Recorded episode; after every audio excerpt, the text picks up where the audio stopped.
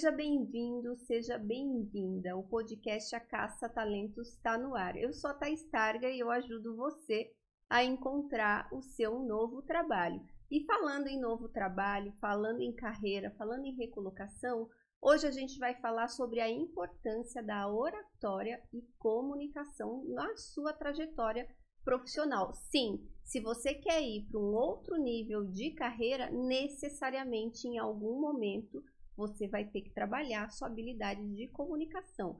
E para isso eu trago nada mais, nada menos que Priscila Schmidt. A Priscila, ela é fundadora, cofundadora da Versa Comunicação e ela é atriz, é professora da Start. Essa mulher é, é multicarreira. Falei certo, Pri? Falou. Tô até nervosa para gravar com você aqui, porque sei que você é posso chamar de comunicóloga, não sei como que você se chama, até gostaria que você se apresentasse melhor e contasse um pouquinho da sua jornada. Tá bom. Primeiro de tudo, você não precisa ficar nervosa, que a sua comunicação é impecável, Thaís. Dá aula mesmo. E é por isso que você compartilha tão bem o seu conhecimento, né, Thaís? Porque você consegue organizar suas ideias e torná-las acessível para todos os públicos que te assistem e que te acompanham. Então, sim, eu sou atriz, professora de teatro, fundadora da Versa e especialista em comunicação e oratória. E a gente tem uma trajetória que é difícil da gente nomear o que, que a gente faz, né? Então, dependendo do contexto, eu falo que eu sou mentora, às vezes eu falo que eu sou professora, mas eu confesso que o que me toca mais e o lugar onde eu me identifico mais, que é o termo que me acompanha desde o começo da minha carreira, é professora mas não professora naquele lugar de quem professa o conhecimento para o aluno que é aquele que não tem luz, mas no lugar daquela que gosta de provocar, de trocar, de instigar. Não tem nenhum lugar que me apaixone mais do que uma sala de aula, seja como aluna, seja como professora. Então, conhecimento é uma coisa que me encanta e me apaixona muito. Ai, que lindo! E você podia contar pra gente a sua trajetória? Você entrou no mundo corporativo recentemente, tá super hypada, né? Tá com uma agenda aí difícil. Como que você chegou até aqui? Não vale dizer que foi de Uber, né? Certamente a minha vida deu uma reviravolta gigante, assim. Então, até os 30 anos, então, eu sou atriz, me formei em licenciatura em artes cênicas na Unesp, com 20 anos. Com 21 comecei a dar aula na maior escola de teatro da América Latina, então aquilo para mim, naquele momento, já era o auge, né? Para onde mais eu poderia ir? Aí era carreira acadêmica, dar aula em faculdade. E assim eu fui até os 30, fazendo teatro como atriz dando aula de teatro e usando a possibilidade de estar ali forjando pessoas sempre com foco muito forte no desenvolvimento do sujeito, no, no autoconhecimento, mas no autoconhecimento como um senso de responsabilidade. Eu acredito que a gente tem que trabalhar o autoconhecimento não apenas para a gente entender quais são os nossos limites, o que, que a gente precisa, quais são as nossas necessidades, mas para a gente desenvolver a nossa consciência social, entender que nós somos sujeitos históricos, que a gente é formado pelo contexto político, econômico que a gente vive e que a gente é ser de relacionamento. Então, o autoconhecimento tem que servir para a gente aprender a olhar para o mundo e não para a gente se ostracizar.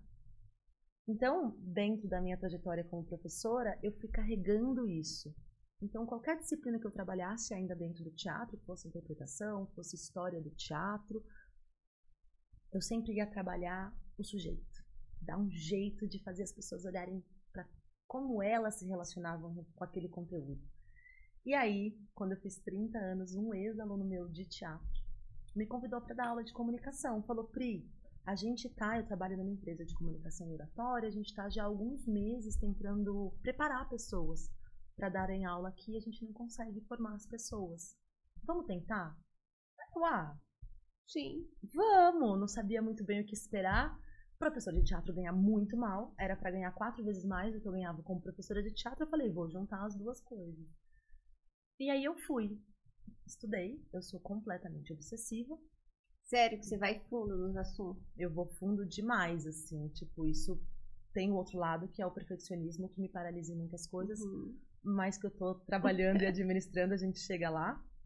E aí o que aconteceu foi, eu estudei, eu treinei, conheci a forma como se trabalhava dentro dessa empresa e em duas semanas eu estava dando aula. Então eles estavam há três meses tentando preparar outras pessoas Em duas semanas eu estava dando aula. Em um mês e meio eu estava dando aula para a pessoa que me convidou para trabalhar lá e para a dona da empresa.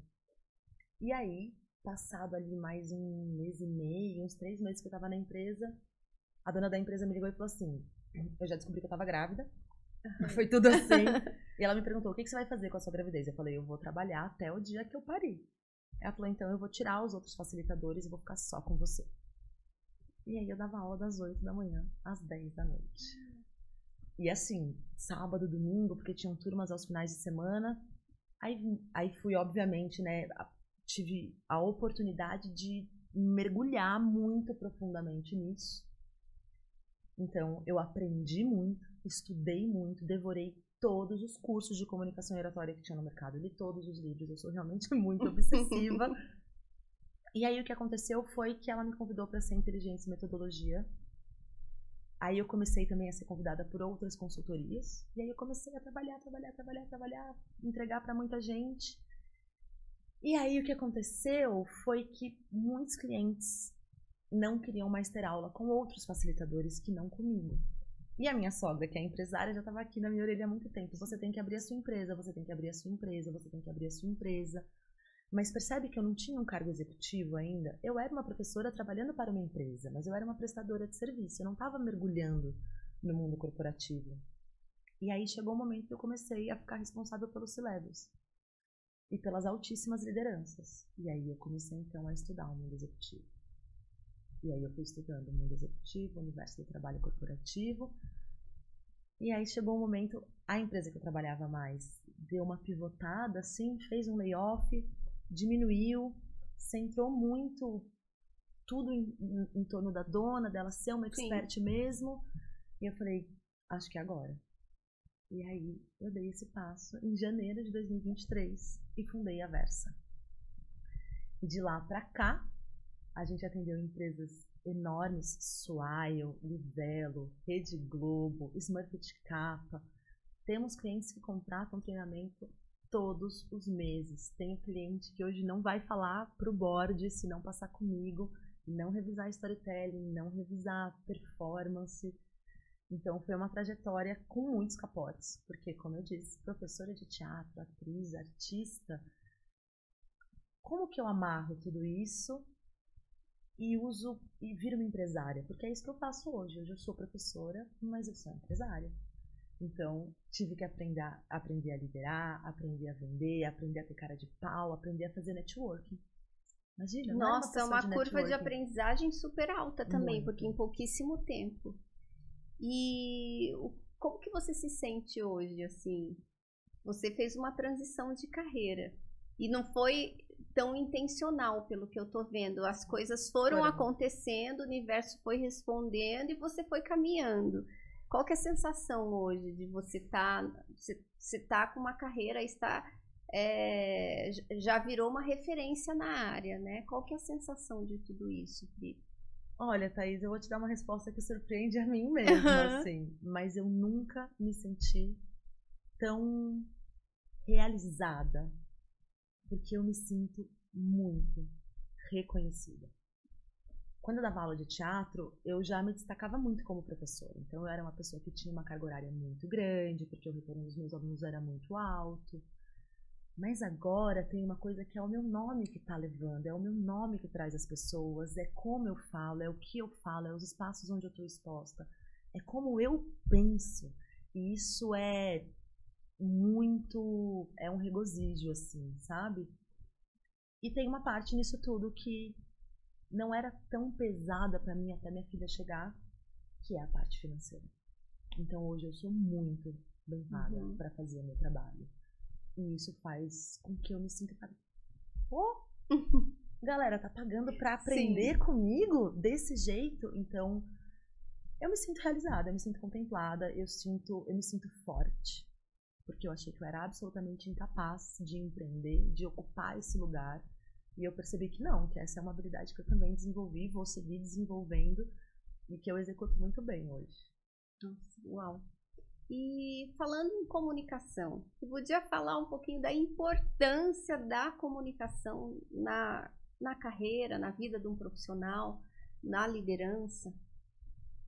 Eu vou eu vou construir duas coisas Tá. pra te dar essa resposta. O espaço é seu, ó. Tô bem Obrigada. tranquila aqui, pode me dar uma aula, Tá tá? bom.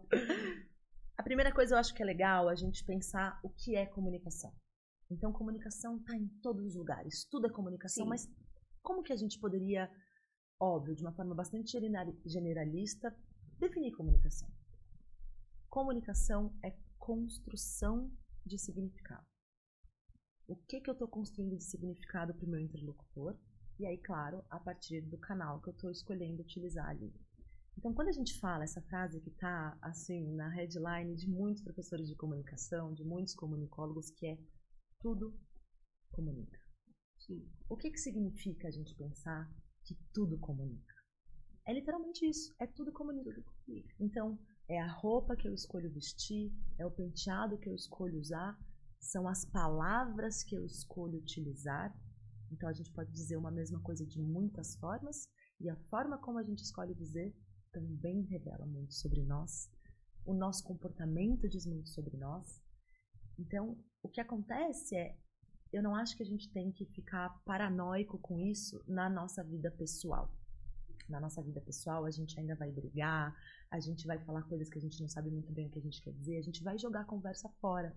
A maravilhosa conversa fiada. Mas na comunicação profissional, a gente precisa ser intencional. Então, para além do que eu estou dizendo, o que, que eu estou comunicando? O que, que eu estou construindo de significado para quem está sentado ali do outro lado? Então, quando a gente fala de liderança, os líderes eles têm dois grandes lugares de comunicação, que é esse, como eu dialogo com uma pessoa do meu time, como eu dou um feedback, como eu oriento, como eu ouço. E aí tem a lógica do public speaking, de como eu subo no palco e dou um show para toda a minha empresa ou para todo o meu time, ou como eu sou um porta-voz que vai falar no podcast, que vai fazer uma live. E pode não parecer, mas são duas habilidades muito distintas. E aí precisa trabalhar essas duas frentes. E aí para encerrar essa resposta aqui, o que eu acho muito, muito forte, a partir da minha experiência é o foco da Versa são C-levels e altíssimas lideranças, porque é uma estratégia de negócio. Sim. Uma vez que a gente treina um C-level, ele se apaixona pelo trabalho e fala: Eu quero meu time inteiro se comunicando com essa Sim. excelência que você está me ensinando. Mas o que acontece é: a gente treina o C-level. Esse cara, ele chega preparado para todas as sessões, ele se engaja, ele nunca chega, nunca um CEO fala para mim: Não deu tempo de preparar. Eu nunca ouvi isso de um CEO. Nunca. E pensa, é uma pessoa que certamente Sim, tem muitas atribuições. agenda. E aí eu percebi que quanto mais baixo o nível hierárquico do meu cliente, mais desculpa ele dá. Putz, Pri, desculpa, eu tive essa semana, foi uma loucura, eu não consegui preparar. Putz, Pri, não deu tempo. E aí eu acho que tem duas coisas importantes pra gente aprender aqui. Uma é que você saber administrar seu tempo também vai comunicar algo para os seus gestores e vai fazer com que você seja promovido ou não. A outra coisa é, quem já está lá em cima já entendeu que não tem nada mais importante para desenvolver do que a sua comunicação. Porque nada, nada adianta você ter resultados incríveis e você não contar isso pro mundo. A Paula falou isso aqui, né? Tem que botar a, galinha, a galinha tem que botar o ovo, tem que cacarejar. Tem que cacarejar. E é isso mesmo. Então eu acho que aqui tem uma perspectiva muito bacana para a gente pensar sobre será que a gente está entendendo a importância que isso tem na minha trajetória? Perfeito. E a- a- até retomando, quando você disse que tudo comunica, eu fui fazer um retiro de silêncio, num Réveillon aí, porque eu gosto de umas aventuras. E eu lembro que o retiro você tinha que entregar o seu celular, e daí, uns dias antes, falaram: Ó, a gente, vocês têm que levar calça preta e blusa branca. E eu falei, cara, mas eu não posso ir com a minha própria roupa no retiro, vou ter que, né, agora comprar mais camisetinha branca e tal, tinha umas especificações. E lá no retiro eu tive esse clique, porque era de silêncio, não era pra gente se comunicar. E quando eu tava lá igual todo mundo, de blusinha branca e calça preta, eu não dava hum, eu não dava pista de, de quem eu era, entende? Tava todo Entendo. mundo igual. Daí eu falei, nossa, é porque a gente comunica através da nossa maneira de se portar, claro, de se vestir. E é por isso que eles exigiram que fosse todo mundo com uma roupa padronizada. É incrível isso, né? Quando a gente vai, às vezes, proferir uma palestra ou para uma reunião, a, a, cor que você está vestindo importa, o seu estilo importa, o fato de você também estar é, tá se sentindo bem com a roupa importa, né?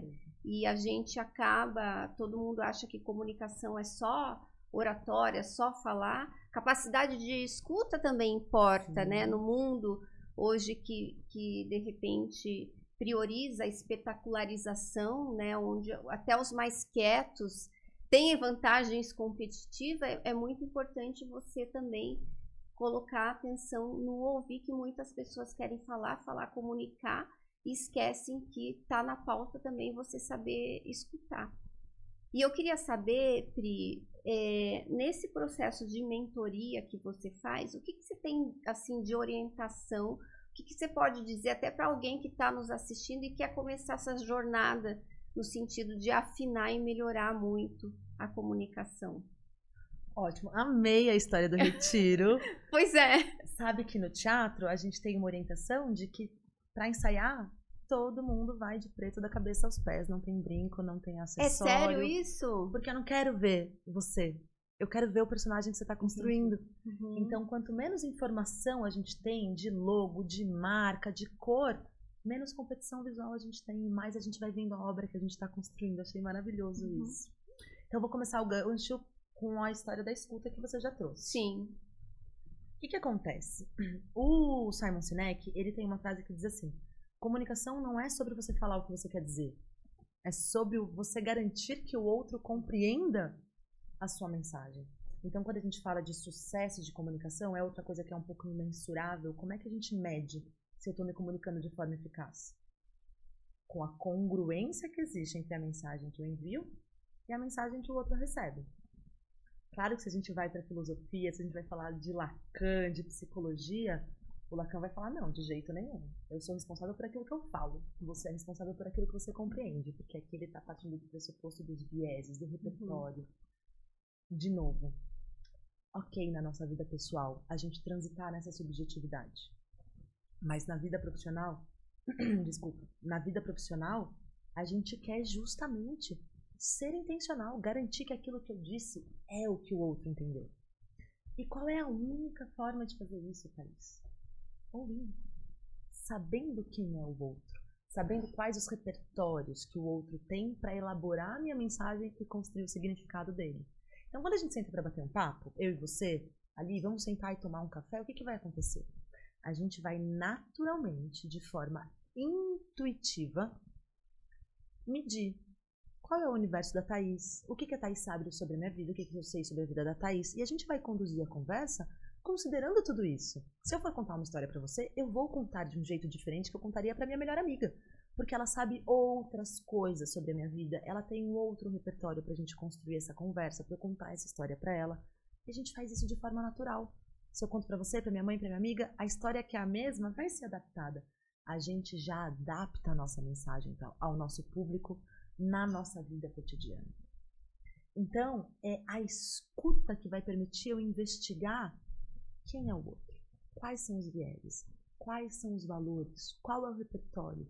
E como a partir disso eu vou construir o meu discurso para que ele seja persuasivo, para que ele influencie o outro da forma que eu gostaria de influenciar. Então a gente está, na verdade, falando de empatia, inteligência empática. A gente fala tanto de empatia, mas são pouquíssimas pessoas que de fato conseguem desenvolver essa inteligência, porque a gente entender como pensa, quem pensa diferente da gente, é muito difícil. Então, uma coisa que acontece muito no mundo do trabalho, que é, e levanta a mão aí do outro lado, quem já passou por isso, hein, gente? Aquele pensamento que às vezes a, gente, atravessa a gente, que é, ai, eu não tenho paciência pra gente burra. Porque você está falando um negócio que para você é óbvio e o outro não consegue Sim. entender. Mas vamos inverter o jogo. Quem é a pessoa que está faltando inteligência cognitiva para conseguir entender até que seja a burrice do outro? quem não está conseguindo elaborar a sua mensagem de uma forma que ela seja acessível, que ela faça sentido para quem está te ouvindo. Então, empatia, inteligência empática, e aí aqui a gente chega falando da mentoria. Quais são os três pilares que a gente vai trabalhar numa mentoria para todos os níveis hierárquicos e para todas as pessoas e todas as profissões? Os três pilares que compõem a nossa comunicação interpessoal: conteúdo, voz e linguagem não verbal.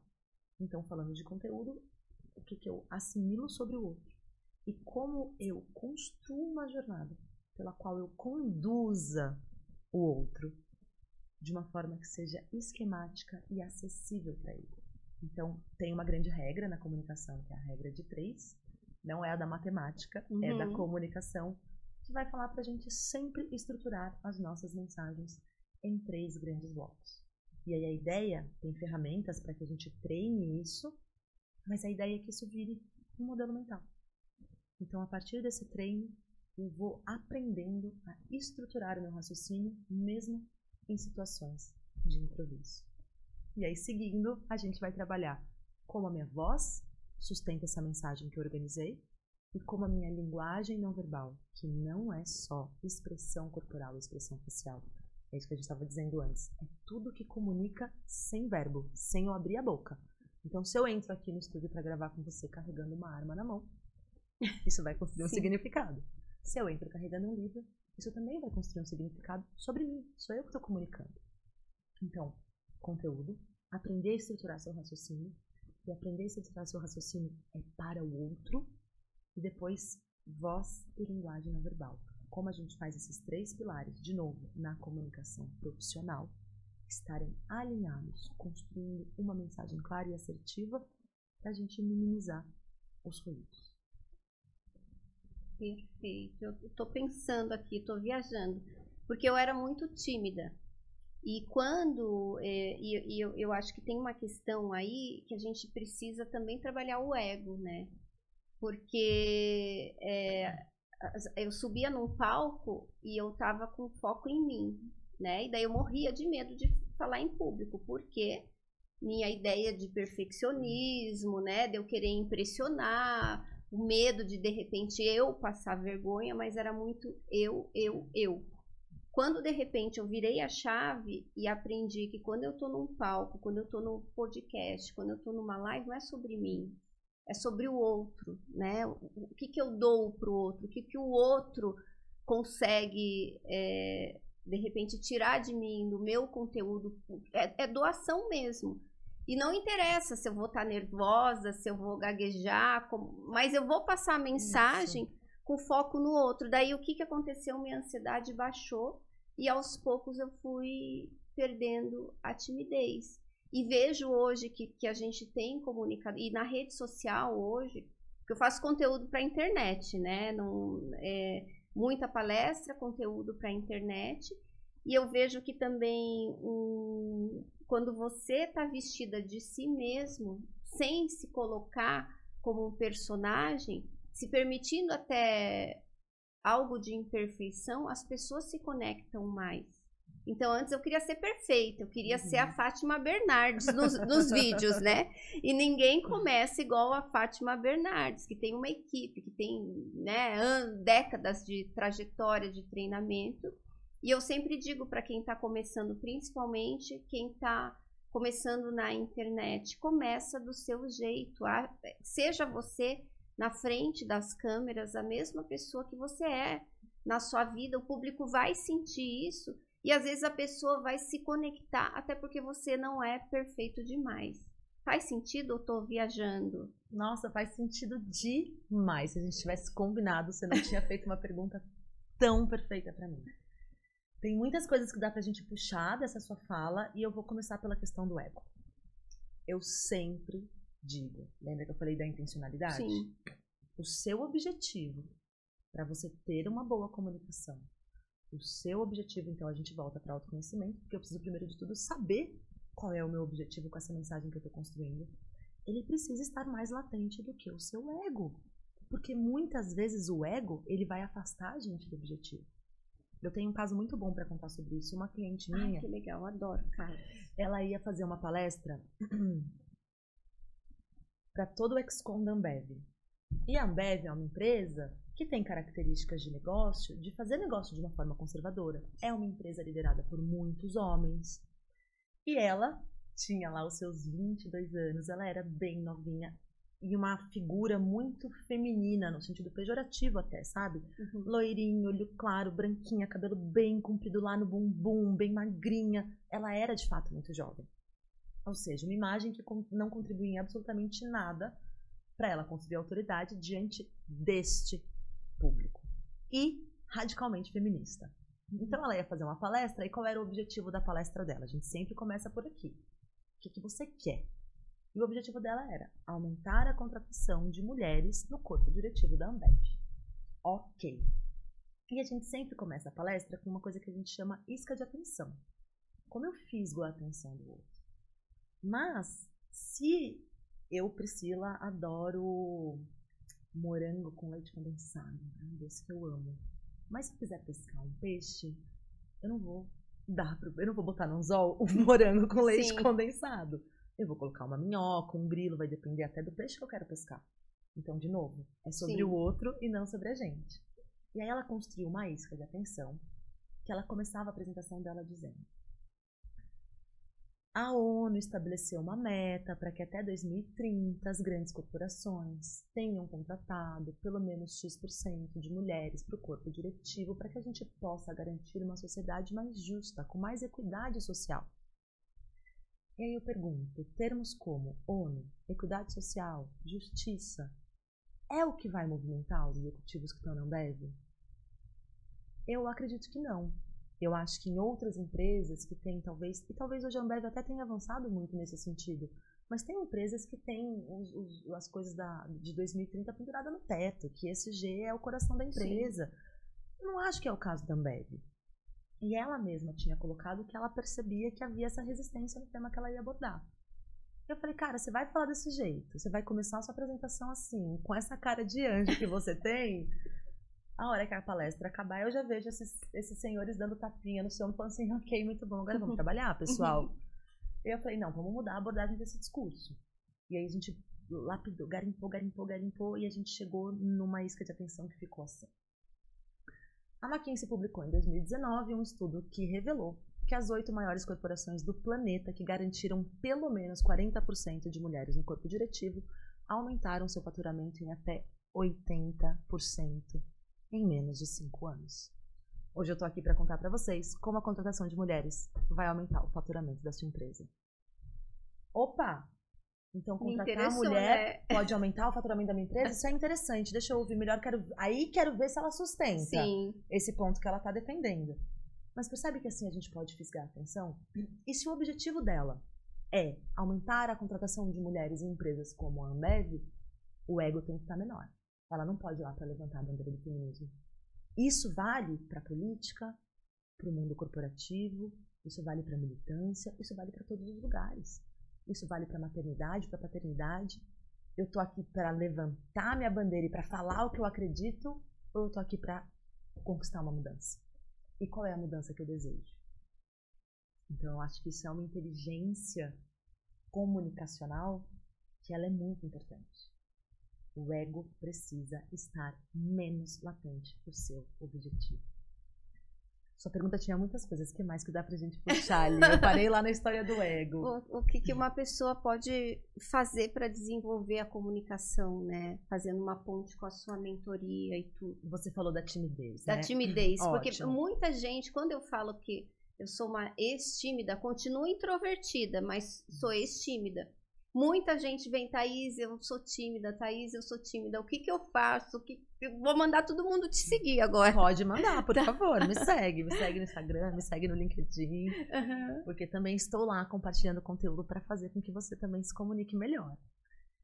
Thaís, você já deu a resposta, na verdade, né? O Dale Carnegie, ele tem uma frase que fala que pessoas interessadas são pessoas interessantes. Uhum. Eu vou dar um exemplo do teatro, que é um lugar que eu sou muito apaixonada. E é muito comum você chegar para um jovem ator, vamos pegar uma coisa bem clichê que o pessoal que está assistindo vai reconhecer. Então eu e Thaís vamos fazer uma cena, e a cena é eu entro em cena e me apaixono por Thaís. O que, que os jovens atores fazem? Eles ficam lá pensando, como é que eu vou mostrar que eu estou apaixonado? O que eu faço? Eu ponho meu peito, eu suspiro para onde eu olho. O meu interesse está todo depositado sobre mim. Como que eu vou mostrar? Como que eu vou fazer uma cena interessante? Então a gente está preocupado em ser interessante. E aí, esse é o primeiro passo para o fracasso. O que, que o bom ator vai fazer? Ele vai olhar para trás e falar assim: o que, que me apaixona nessa mulher? Eu vou me interessar por você. Uhum. Eu vou falar dos olhos, da boca, da pele, do intelecto, da generosidade. Putz, o que, que me apaixonou na Thais? E aí eu vou fazer uma cena não onde eu tô preocupada comigo, mas que tem jogo, que tem interesse. E esses são os grandes atores. Os atores que se interessam pro outro, que dão pro outro, que jogam pro outro. E na comunicação é a mesma coisa. Quando eu construo a minha mensagem para você, quando a minha mensagem está maior do que a Priscila. O que eu tenho para falar sobre comunicação, sobre autoconhecimento, sobre empatia, sobre desenvolvimento, sobre o trabalho sobre si, é muito maior do que eu. Porque eu acredito que o trabalho sobre si é a única coisa que vai possibilitar que a gente tenha um mundo um pouco menos catastrófico, porque a gente está vivendo tempos muito sombrios de falta absoluta de diálogo, literalmente de guerras. Olha as guerras que a gente está assistindo.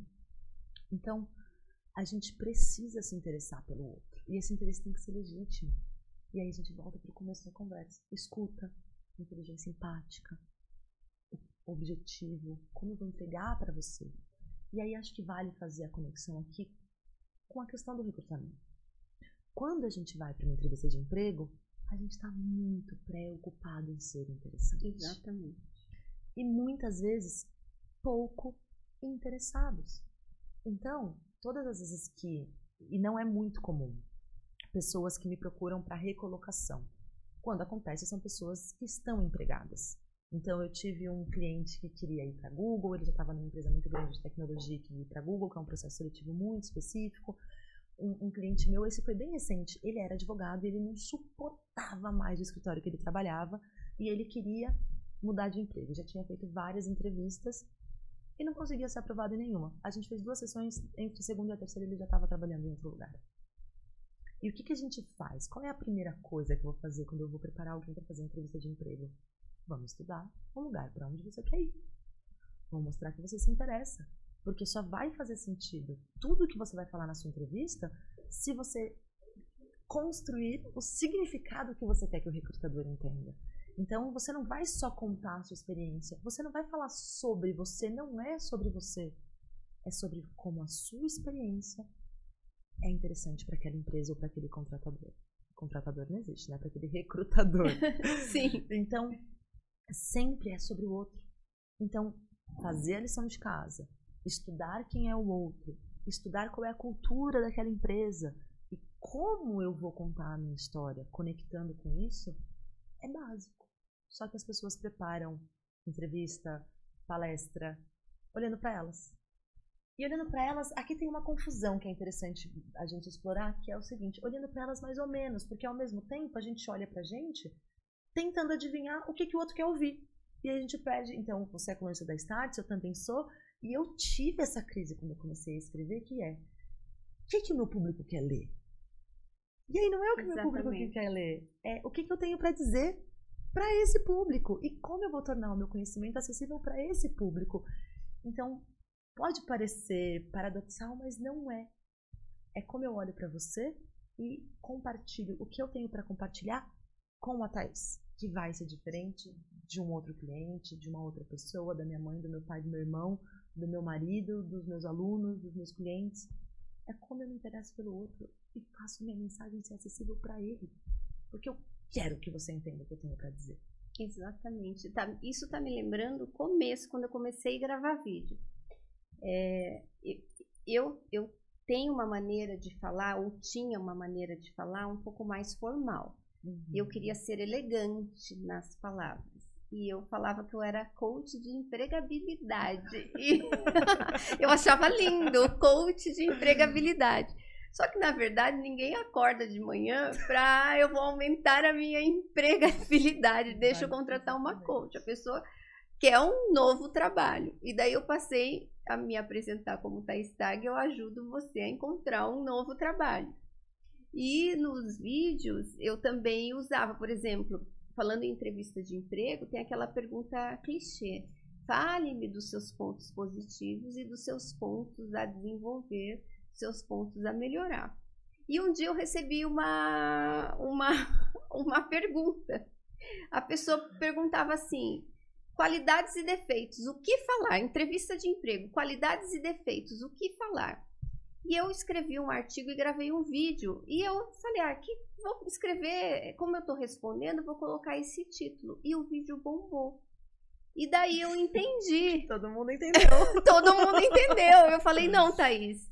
É, é, e, e daí eu recebo muitas dúvidas e eu me permito daí hoje na headline até dos meus posts, dos meus vídeos, nem sempre é o que eu tenho na minha mente, o que eu acho bonito, o que eu acho elegante. É o que o meu público considera uma dúvida, uma pergunta de alguém. E isso foi assim, mudou o jogo na rede social. E tem muita gente que, que começa a postar, né? E, e acaba até no LinkedIn, que é, que é mercado corporativo, e é muito uma uhum. linguagem que acaba desconectando ao invés de conectar. Perfeito. O bom comunicador, mesmo bom, é aquele que fala sozinho por uma hora em cima do palco e todo mundo sai com a sensação que foi um bate-papo. Como a gente faz isso? Com uma linguagem acessível, com uma linguagem simples. E aqui tem uma coisa que é interessante. Quanto mais você domina um conteúdo, mais capaz você é de falar sobre ele com simplicidade, de forma de fato acessível. As pessoas confundem isso é uma confusão muito comum.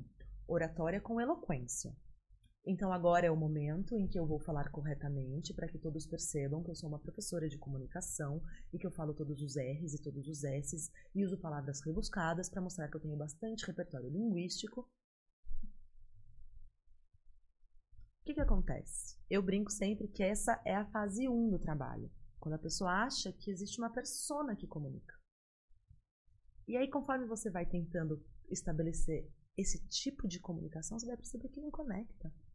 Que aquilo parece que você está lendo, que parece que você está robotizado, que não parece que aquelas palavras estão saindo da sua boca. Então, eu sempre penso isso quando eu vou gravar vídeo. Eu tenho uma linguagem muito despojada.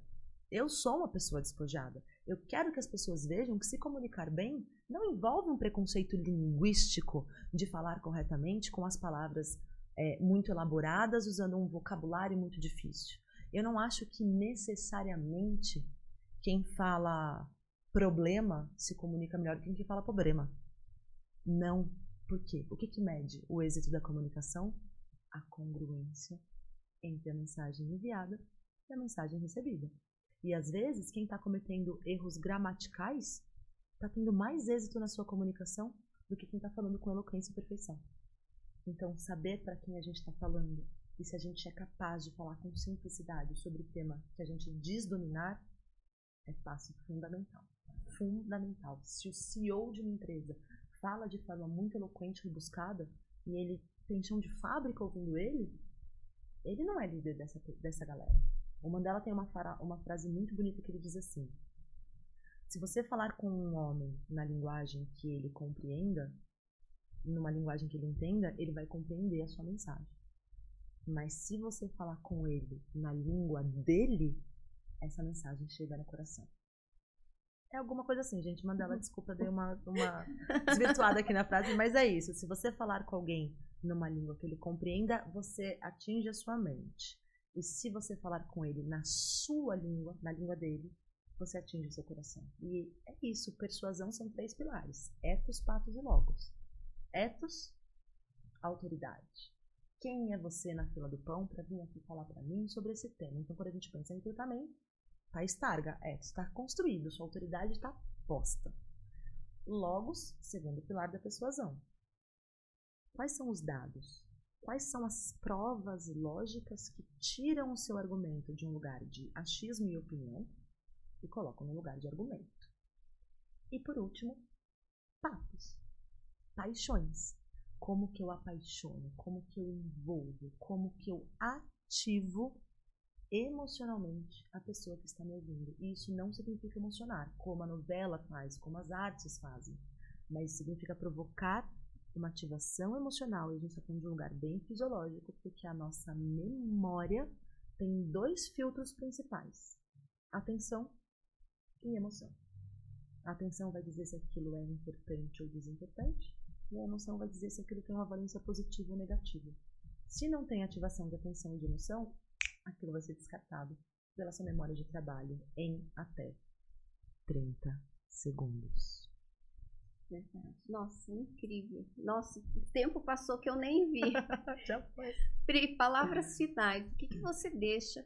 Até falando para o público que está em recolocação, que esse é o meu maior público, que está precisando aí passar num processo seletivo, performar bem na entrevista, melhorar, né? progredir na carreira, o que, que você deixa de mensagem final? E não sei se você tem alguma dica de leitura também. Tenho. Então, vamos lá. Primeira coisa, obviamente, estude o seu recrutador, tanto a pessoa, se você tiver a oportunidade de saber quem vai ser a pessoa sentada lá com você. Conheça essa pessoa, dá aquela stalkeada básica ali no LinkedIn, no Instagram e, claro, a empresa para qual você está se candidatando. Segundo, a partir disso, entenda o que que na minha experiência conecta com o que eu tenho para dizer. Então, quando a gente fala da gente, a gente vai falar da gente. A gente vai falar da gente para chegar numa conclusão, por exemplo. Então, a partir dessa experiência, eu aprendi isso, isso e isso. Então, o que, que você traz de cada experiência que você vai compartilhar? Qual é a conclusão? O que, que você conta para o seu recrutador, dizendo como eu vou contribuir na empresa onde eu estou me candidatando a partir da experiência que eu tive. E por último, treine. Não tenha medo de treinar.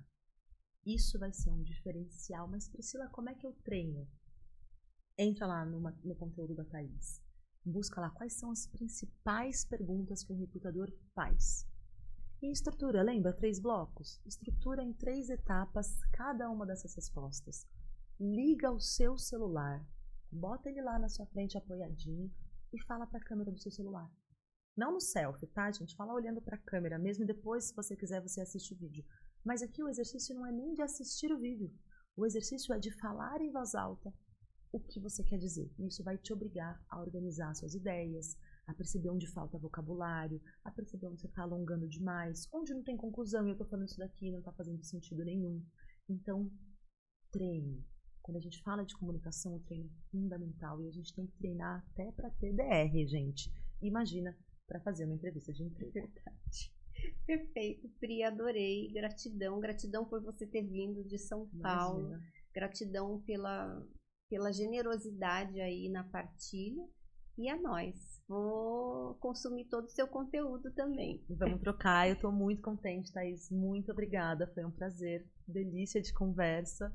E é isso, vamos botar essa galera para trabalhar, porque vaga tem muita por aí, gente. Exatamente. Tem muita.